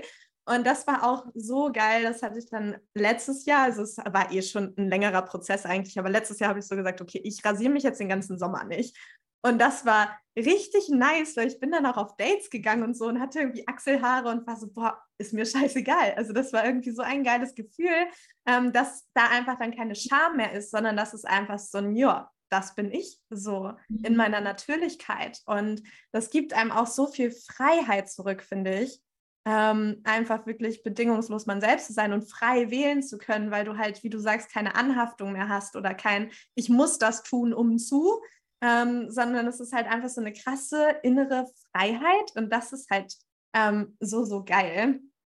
Und hast du dazu noch was zu sagen? Ansonsten würde ich. Äh Nee, also ich stimme dir nur vollkommen zu. Das ist also das Gefühl auch, dass ich bei, genau, also es waren bei mir auch so mehrere Schritte, zum Beispiel keine Push-ups, das war auch, das war auch krass, weil ich habe nicht große Brüste und ich fand es schon okay. Also ich, ich habe meine Brüste eigentlich immer geliebt und ähm, fand die schön so wie sie sind, aber ich dachte ja in manchen Oberteilen, zum Beispiel in so weiten Pullis, wenn ich da keinen BH drunter anhabe, keinen Push-up, dann sieht es aus, als hätte ich keine Brüste zum Beispiel. Und dann habe ich einfach manchmal, äh, also das war so ein langsamer Prozess, dass ich in manchen Oberteilen habe ich dann mal keinen BH angezogen und das ist, genau, dass ich so Stück für Stück immer mehr akzeptieren konnte, ja, mein Gott, und was, ich dachte nämlich mal, was ist denn, wenn ich einen Pulli anhabe und sieht aus, hätte ich keine Brüste? Ja und? Also, wenn jetzt jemand mich anguckt, die hat keine Brüste, ist nicht mein Problem, weißt du, diese Befreiung, sich davon zu lösen. Und interessanterweise, ähm, als ich all das losgelassen habe, davor, was ich dachte, was mich attraktiv machte als Frau, war ich plötzlich so viel attraktiver und anziehender und magnetischer für Männer und sozusagen auch für die richtigen, also nicht für die richtigen, aber doch für mich richtigen Männer. Also es, es war eher dieses, es ist ja auch so diese, diese Annahme und diesen so im Körper sein und den Körper own und einfach so, hey, hier bin ich und so bin ich. Das ist eben mega krass anziehen für beide Geschlechter und nicht irgendwie, okay, jetzt bin ich perfekt geschminkt und jetzt muss ich mich immer nachpudern. Ähm, ich weiß nicht, ob du das auch hattest, du musst mich immer nachpudern, dann, ja, glänze ich gerade oder ähm, ist, ist da noch genug Mascara dran und boah, das so dieses, das habe ich neulich zu, ähm, zu meinem Freund gesagt wir sind irgendwie Auto gefahren und ähm, dann hat er so gesagt, hey, ich hätte, also es war abends in Berlin, ich hätte voll Lust, jetzt irgendwie einfach auf die Autobahn zu fahren und wegzufahren. Ich so, hey, hey lass, lass machen, wir können einfach in die Ostsee. Und dann habe ich in dem Moment gesagt, weißt du was, das ist gerade so schön für mich zu merken, früher wäre das niemals gegangen, weil ich wäre niemals ohne meine Pflegeprodukte, ohne Make-up, ohne was weiß ich alles, ohne Rasierer aus dem Haus gegangen, hätte irgendwo übernachtet. Und jetzt, ich brauche nur, ich nehme tatsächlich gerade nur ähm, Wasser um mein Gesicht zu waschen und sonst nichts. Und ich habe mich so ähm, gelöst von was ich jetzt unbedingt brauche. Also ich könnte jetzt dahin fahren, ich bräuchte nichts, ich ähm, könnte morgens ungeschminkt aufwachen, würde mich mega wohlfühlen. Und es war, das ist einfach so diese Befreiung, die du sagst. Es ist so schön, wie frei das einen macht. Deswegen, ja, wenn du gerade zuhörst und vielleicht ähm, merkst, oh, okay, stimmt, ich schmink mich jeden einzelnen Tag oder ähm, habe immer das Bedürfnis, mich zu rasieren und wenn ich unrasiert bin, kann ich keinen Sex haben, dann die Einladung, das tatsächlich mal bewusst nicht zu machen und auch diese Gefühle einzuladen, weil natürlich ist es dann unangenehm. Also natürlich wirst du dann nicht am nächsten Tag aufwachen und denken, hey, weißt was, jetzt fühle ich mich plötzlich mega wohl, weil ich ungeschminkt oder unrasiert bin. Aber das ist Teil der Journey, dass du eben dich unwohl fühlst und diese ganzen Gefühle aufkommen lässt und genau da durchgehst, um sie zu lösen und dann aus den richtigen Gründen eben rasieren, schminken, was auch immer zu machen. Genau, das wollte ich noch kurz ergänzen. Ja, aber so, so wichtig einfach. Mhm. Und, ähm, ich wollte unbedingt nochmal auf das ganze Thema Porno eingehen, weil ich glaube, gerade zu dem, was wir jetzt alles gerade geöffnet haben, ist das halt einfach die perfekte Überleitung, weil für mich, also ich kann da auf jeden Fall aus meiner Erfahrung sprechen und ich habe es ja am Anfang auch schon kurz ähm, kurz erzählt, ich hatte auch eine sehr lange Porno-Journey sozusagen, also wirklich seitdem ich kleines Kind war. Das immer, wenn meine Eltern aus dem Haus waren, dann habe ich Beate Use TV geguckt, weil ich es halt ultra spannend fand. oder bin dann irgendwie extra lange nachts wach geblieben, um damals gab es ja dann irgendwie auf SAP 3 oder so, ja. ähm, diese, diese Shows, wo dann ja, diese ganzen sexy Frauen, ja, da sind wir wieder dabei, wo diese ganzen ja. sexy Frauen vom Auto getanzt haben oder so. Und das prägt natürlich einfach unser, unser Bild von Sexiness, von ähm, Weiblichkeit und wie bin ich in meiner Weiblichkeit auch beim Sex oder bei allem, was, was zu Sex gehört. Ähm, so, und das finde ich halt super, super krass. Also wie, wie krass einschneidend Pornos da ähm, für uns sind, auch so gerade in unserer Jugend. Und mich würde einfach mal voll interessieren, wie fühlst du das? Oder ist es vielleicht auch sowas, weil da bin ich noch so ein bisschen am ähm, hm, spannend. Ist das etwas, wo ich mich halt auch ebenfalls krass detoxen musste erstmal, um dann irgendwie einen neuen Umgang damit einzuladen? Ja. Ja, also Porno ist auf jeden Fall ein großes, großes Thema.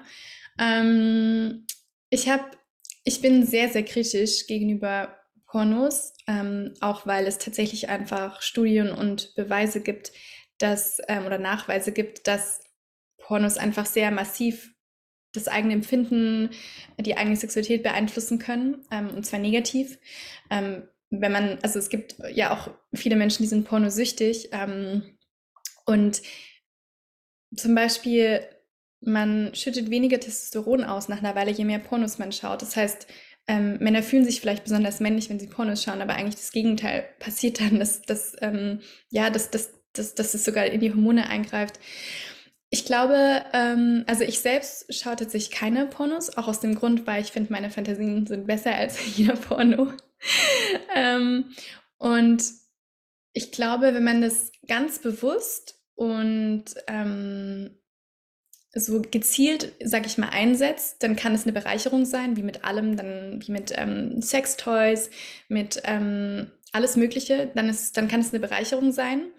Wenn es aber was ist, was man immer braucht oder immer macht, ähm, wenn man sich selbst befriedigt, wenn man, ja, also was, was, was immer da sein muss oder was meistens ähm, da ist, also was ich, wenn ich meistens ein Porno schaue, um, ja, um mich zu berühren, um zum Orgasmus zu kommen, ich glaube, dann kann es, dann sehe ich das tatsächlich selber als schwierig, ähm, weil was beim Porno passiert ist, du schaust was und dadurch, dass du wohin schaust und bei anderen Menschen bist, bist du einfach nicht 100% in deinem Körper. Also ähm, ist genauso wie wenn du meditierst und dabei aber irgendwie in Fernsehen guckst, dann meditierst du vielleicht, aber du bist nicht 100% bei dir in deinem Körper. Und ich glaube, das Gleiche ist beim Pornos.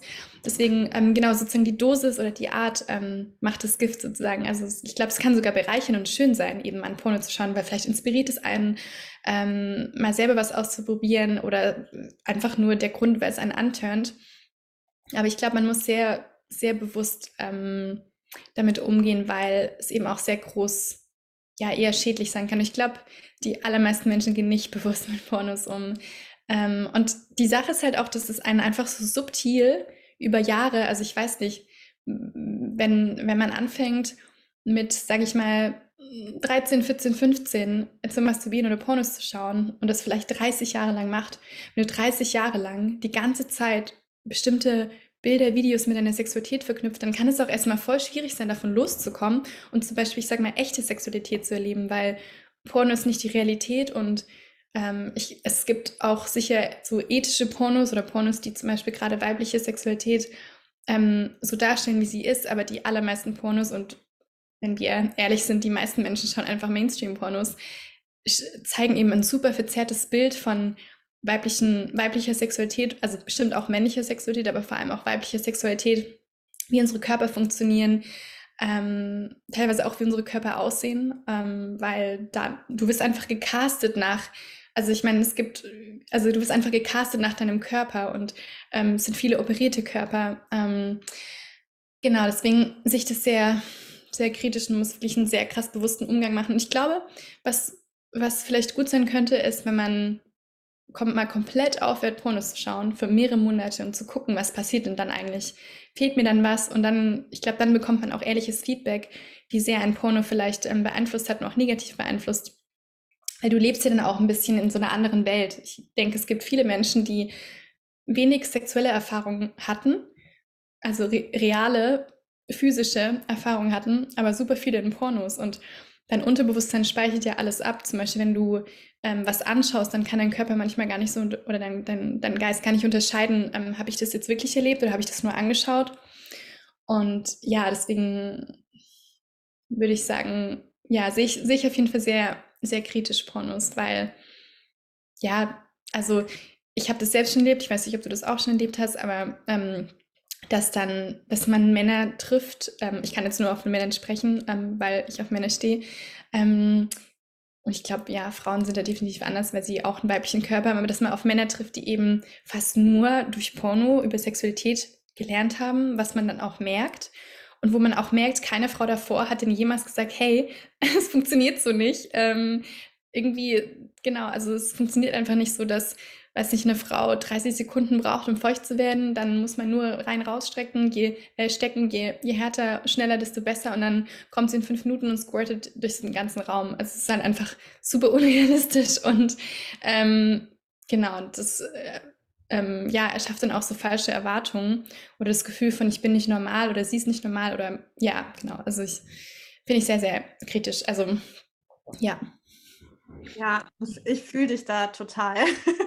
Also ich glaube auch, dass es mega bereichernd sein kann, äh, wenn es eben, wenn diese Basis erstmal da ist innerlich von, ne, es ist genau das gleiche Prinzip wie beim Rasieren oder äh, allen anderen Sachen. Also dieses kann ich auch ohne. Und wenn ich ohne kann, bin ich befreit davon und dann kann ich es natürlich auch gezielt, wie du sagst, so mit, mit einbeziehen. Und es kann halt ein, ein weiteres Dings auf diesem großen Spielfeld sein, sozusagen, wo man immer mal wieder drauf, ähm, drauf zugreifen kann.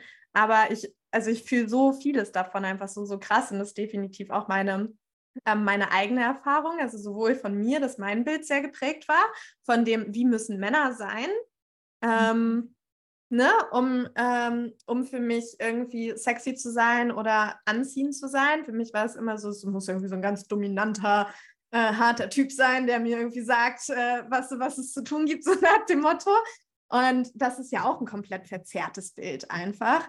Und gleichzeitig kenne ich aber auch das andersrum, dass du dann eben äh, Männer hast, die einfach sehr, sehr geprägt sind davon und einfach, ja, wie du auch sagst, einfach auch so ein realitätsfernes Bild davon haben und auch gar nicht in der Lage sind, wirklich präsent mit dir zu sein und wirklich zu fühlen, was du brauchst, weil das finde ich halt so, so krass. Ich hatte auch schon so viele Gespräche irgendwie mit Kumpels von mir, die so meinten, so, ey, ich kann einfach nicht verstehen, wie so viele Männer das also nicht präsent sein können mit der Frau, weil der Körper sagt dir ja ganz genau, was es zu tun gibt im Prinzip. Du musst halt nur mal hinhören. Du musst halt nur mal lernen hinzufühlen. Und ich glaube, diese Fühlkapazität wird durch Pornos halt einfach auch so richtig, richtig krass gedeckelt, weil du schaust es ja nicht mit deinem Herzen an, also beim besten Willen nicht.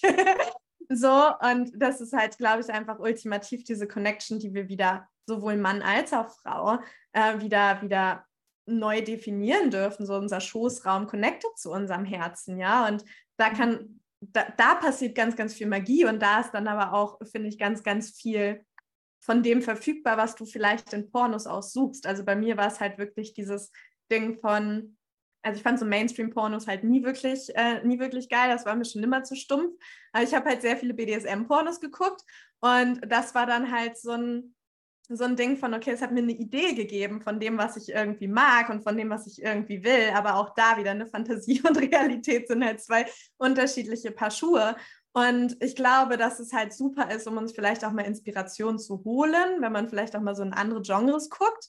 So von, okay, was geht da? Aber ich brauche halt diese Basis, aus der heraus ich überhaupt dann auch Neues erfahren kann. Und diese Basis, die fehlt halt leider Gottes noch den meisten. Und das ist einfach mega, mega traurig. Und ich finde, da, da fängt es halt wirklich erstmal an, wie präsent kann ich sein und wie präsent kann ich mit der Stimme meines eigenen Körpers auch sein, damit ich in der Lage bin, auch überhaupt mit der Stimme eines zweiten oder dritten oder vierten, egal, egal wie viele ähm, Körpers dann auch in, in, in diesem Raum und in diesem Spielraum, in diesem Akt zu sein sozusagen. Und ähm, ich finde, Sex ist eigentlich was ganz, ganz Intuitives und wir ich meine, theoretisch, wir, wir, bräuchten ja keine Pornos, wir bräuchten eigentlich auch niemanden, der uns sagt, wie es geht, weil wenn wir wirklich noch eine Connection zu uns selbst hätten, wüssten wir ja genau, wie es geht, weil es ja einfach Teil unserer Natur ist, ja. Und ich ähm, fühle das einfach sehr, sehr stark, desto mehr wir vielleicht auch unsere Intuition schulen und desto mehr wir auch unser Körpergefühl schulen, desto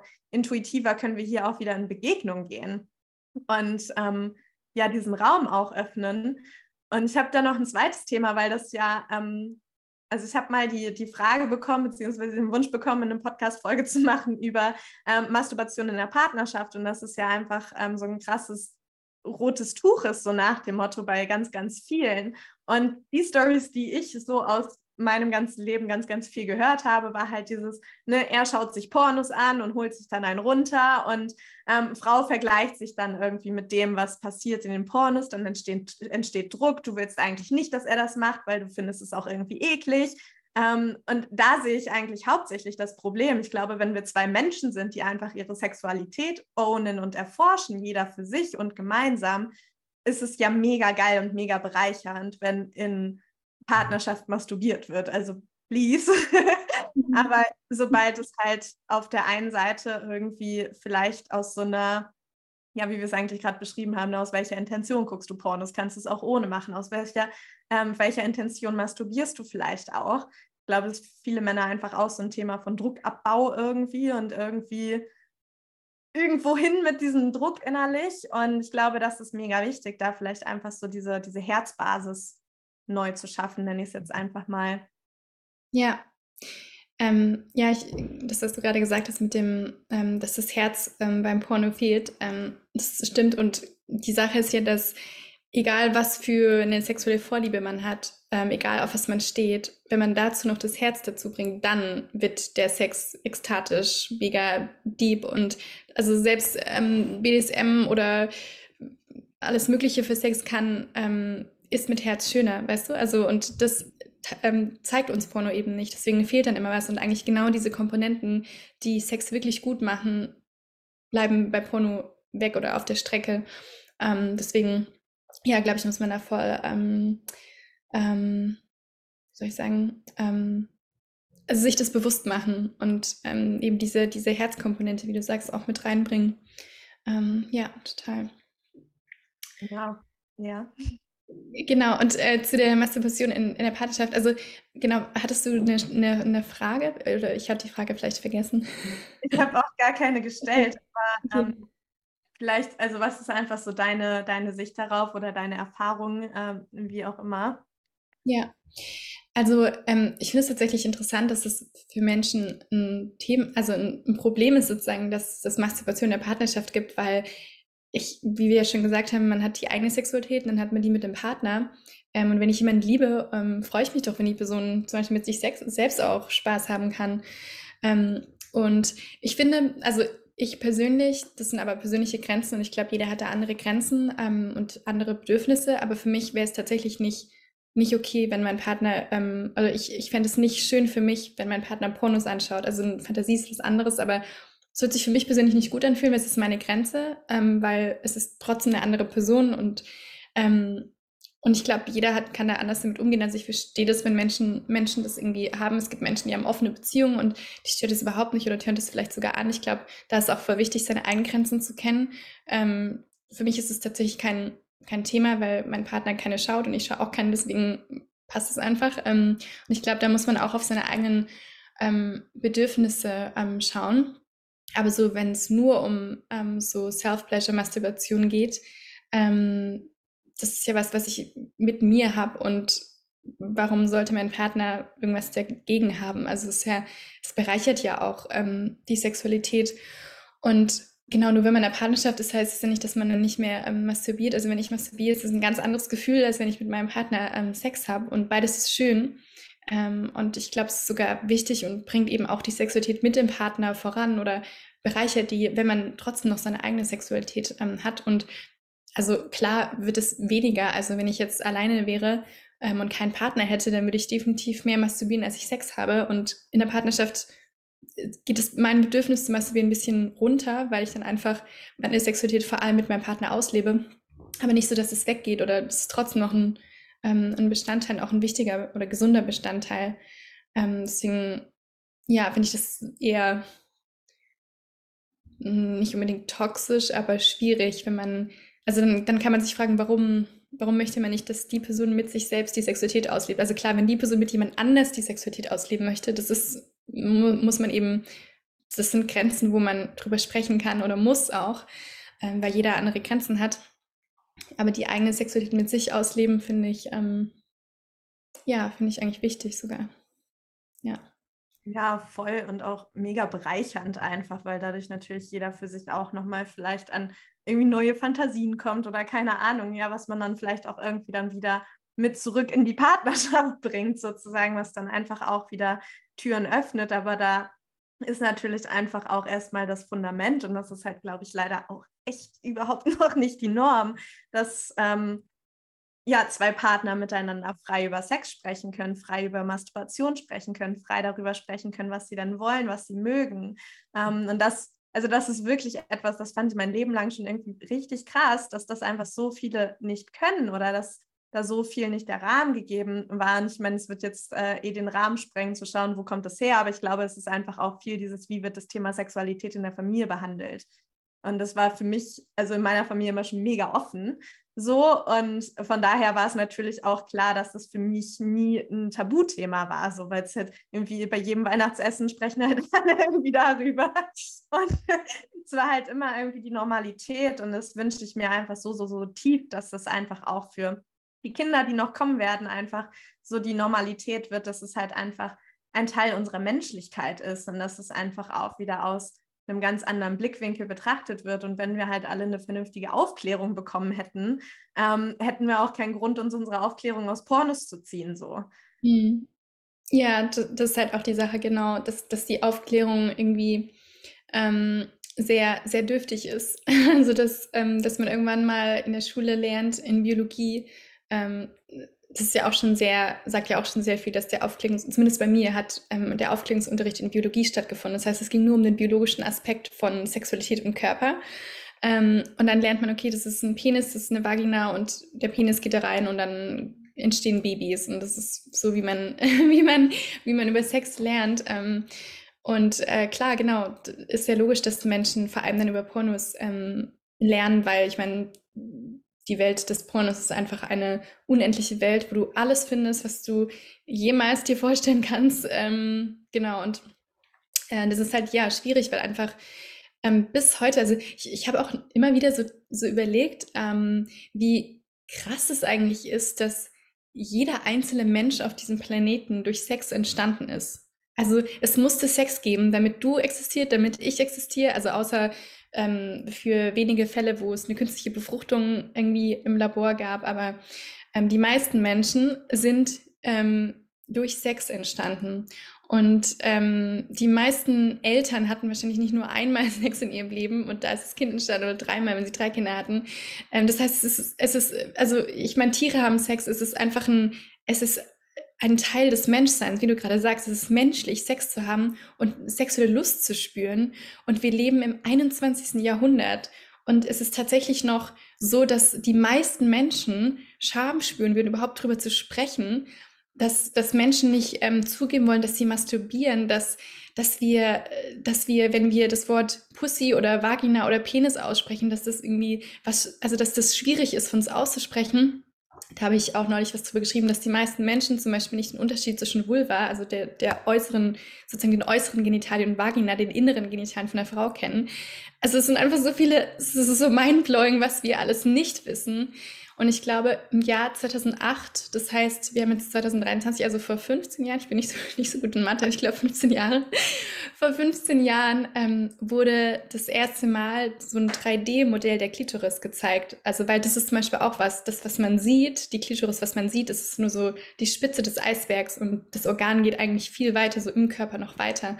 Und es sind einfach so viele Dinge, wo ich denke, das kann doch nicht sein. Ähm, und äh, genau, das, das ist auch eine Geschichte für sich, weil ich glaube, dass auch so eine Systematik dahinter, ähm, warum das unterdrückt wurde und über die letzten Hunderte, Tausende, 2000 Jahre ähm, ja auch sehr stark durch die Kirche sozusagen ver verstärkt und ähm, durch eben so patriarchalische Strukturen, dass es so unterdrückt wurde. Ähm, genau, das ist einfach sowas von an der Zeit, in diesen, also weißt du, wir, wir können irgendwie, weiß ich, zum Mond und ähm, haben, haben so viele technologisch so krasse Dinge, dass ich zum Beispiel hier sitzen kann, vor mir ein Gerät sitzt und ich dich sehen kann und du mit mir live sprechen kannst, während du irgendwo ganz anders sitzt. Sowas ist möglich und wir verstehen aber nicht unseren eigenen Körper. Also es ist einfach für mich so, ist tatsächlich mindblowing.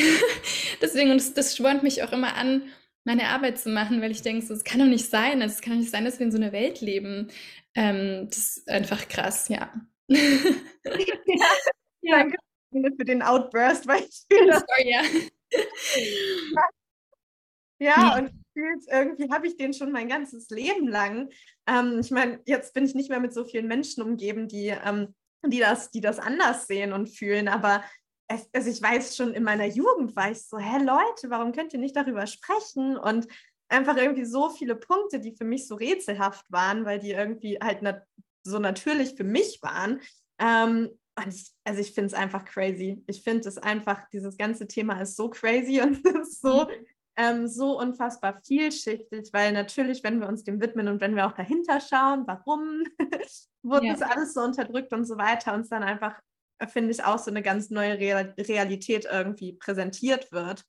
Und das ist einfach auch ein ganz, ganz großes Geschenk der sexuellen Heilkraft, einfach, dass wir so ein bisschen die Matrix sprengen sozusagen und jetzt irgendwie als, ähm, als Satz durch und einfach ähm, eine, eine, viel multidimensionalere Sicht von allem bekommen und einfach ähm, uns als multidimensionale Wesen auch wieder annehmen, weil das ist ja auch das. Ich meine, was ist ein Orgasmus? Ja, das ist einfach, also irgendwie, wir sprengen uns ja gefühlt ins Universum hinaus, wenn es ja. so will.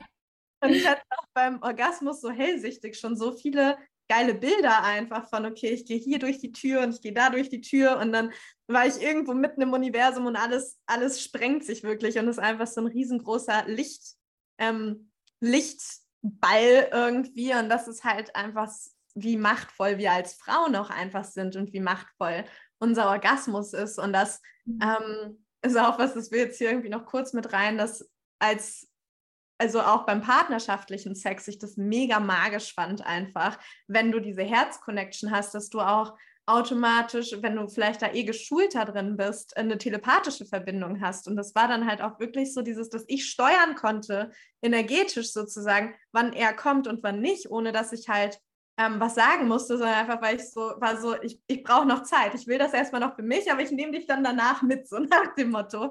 Und das ist so geil, was für eine was für eine Beziehung da entstehen kann, was für eine Tiefe da entstehen kann. Und das sind alles Dinge, die werden uns in Pornos nicht gezeigt, ja. so, sondern das ist etwas, was wir in der Tiefe erfahren dürfen. Und deswegen hier von mir als Schlusswort auch einfach nochmal so dieses, ich, ich legt es jeder Frau, aber generell auch jedem Menschen einfach so krass ans Herz, sich wirklich mit der weiblichen Sexualität auseinanderzusetzen und hier wirklich auch zu heilen Also, weil die brauchen wir alle, diese Heilung, so egal, was du erfahren hast. Ähm, so diese ganzen sexuellen Traumata, die stecken halt kollektiv einfach krass drin und jede einzelne Frau, die da wirklich wie so ihren Schoßraum öffnet und mehr von sich und mehr von ihrer sexuellen Energie auch wieder freilässt, einfach schon so ein riesen Befreiungsschlag ist für das ganze Kollektiv Frau, aber auch das ganze Kollektiv Mensch im Prinzip. Ja, ja, voll schön, ähm, voll schön gesagt. Mm, und ja, ich meine, du hast ja gerade schon ein bisschen angedeutet, da steckt so eine krasse Power und Kraft in unserer Sexualität. Und Sex ist nicht nur Sex, also es geht nicht nur um äh, jetzt den klassischen Mann, Frau haben Sex, Sex, sondern Sexualität ist so viel mehr und es ähm, man kann so viel mit sexueller Energie machen, man kann damit heilen, man kann, ähm, wie du sagst, du hattest ähm, im Moment des Orgasmus manchmal sozusagen ähm, Vision oder halt Bilder sozusagen. Und genau, es ist so ein tiefes, weites Feld und hilft uns auch einfach, uns selbst ähm, besser kennenzulernen, weil unsere Sexualität uns immer reflekt äh, so spiegelt sozusagen. Was sind gerade meine Themen, wo sind gerade meine Challenges? Ähm, was sind gerade meine Bedürfnisse und ändert sich auch immer so mit Leben, verschiedenen Lebensphasen. Ich denke, wenn, ähm, wenn ich, wenn wir Mutter werden würden, dann ist die Sexualität auch nochmal ganz, ganz anders. Und ähm, ja, deswegen ist es so wichtig, auch einfach sich mit der eigenen Sexualität auseinanderzusetzen. Und ich glaube es auch deshalb sehr wichtig, dass es so ein Space gibt, wie zum Beispiel hier, dass wir einfach ganz offen über solche Themen sprechen, weil je öfter wir über solche Themen sprechen und je mehr das verbreitet ist und je mehr Menschen sehen, dass man ganz normal drüber reden kann und dass ich Penis sagen kann und, ähm, und dass es irgendwie ähm, was, was, was Schlimmes ist oder dass man über sexuelle Erfahrungen sprechen kann. Und genau das ähm, ändert ja dann auch dieses Bild und dieses Mindset, dass es, ja, dass es einfach ein ganz normales menschliches Thema ist. Ähm, und warte, ich wollte noch was sagen. Mm. Ja, einfach, dass, dass das eben ja die, die Sexualität verändern kann. Und ja, wenn, wenn jemand, gerade ähm, zuhört und dann vielleicht auch die Einladung, dass du nach diesem Podcast ähm, schaust, mit welcher Person du über Sexualität sprechen kannst oder irgendwas teilen kannst und schauen kannst, wie sich das anfühlt. Das ist einfach was ganz Normales ist, dass du über deinen, über, ich meine, man teilt ja auch sonst alles ähm, mit, mit Freunden, mit Freunden. Es gibt, ja, es gibt auch einige Menschen, die nicht mit Freunden, Freundinnen über Sex sprechen. Und ich glaube, das ist einfach so wichtig, um, um zu lernen, um, um zu heilen, um zu wachsen. Genau. Ja. Ja, voll. Ich mag noch einmal den, den Kreis rund machen zu unserem Anfangsthema mit, ähm, ja, mit den Kings und Fetisches. Das ist halt einfach, ähm, finde ich auch genau das ist, in, ne, egal in welcher Lebenslage wir sind, wie wollen wir es vielleicht neu erforschen. Und da kann einfach, finde ich, dieses ganze Feld auch so krass helfen. Und da dürfen wir uns auch öffnen, wandelbar zu sein. Ja, weil, also ich kann das für mich auch sagen, dass es immer so, so sexuelle Phasen in meinem Leben gab, ähm, wo einfach ganz unterschiedliche Dinge dran waren irgendwie.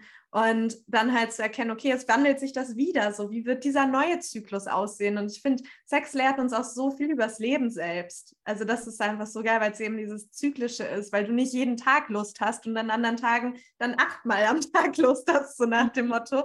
Ähm, es ist ja so, so wandelbar und es ist so unterschiedlich und es lehrt uns halt so viel über unsere weibliche zyklische Natur, über, über diese Natur hier auf der Erde, über das Leben selbst. Und ich liebe dieses Thema einfach, denn desto tiefer wir da reintauchen, desto tiefer werden wir auch in uns irgendwie und desto wahrhaftiger auch.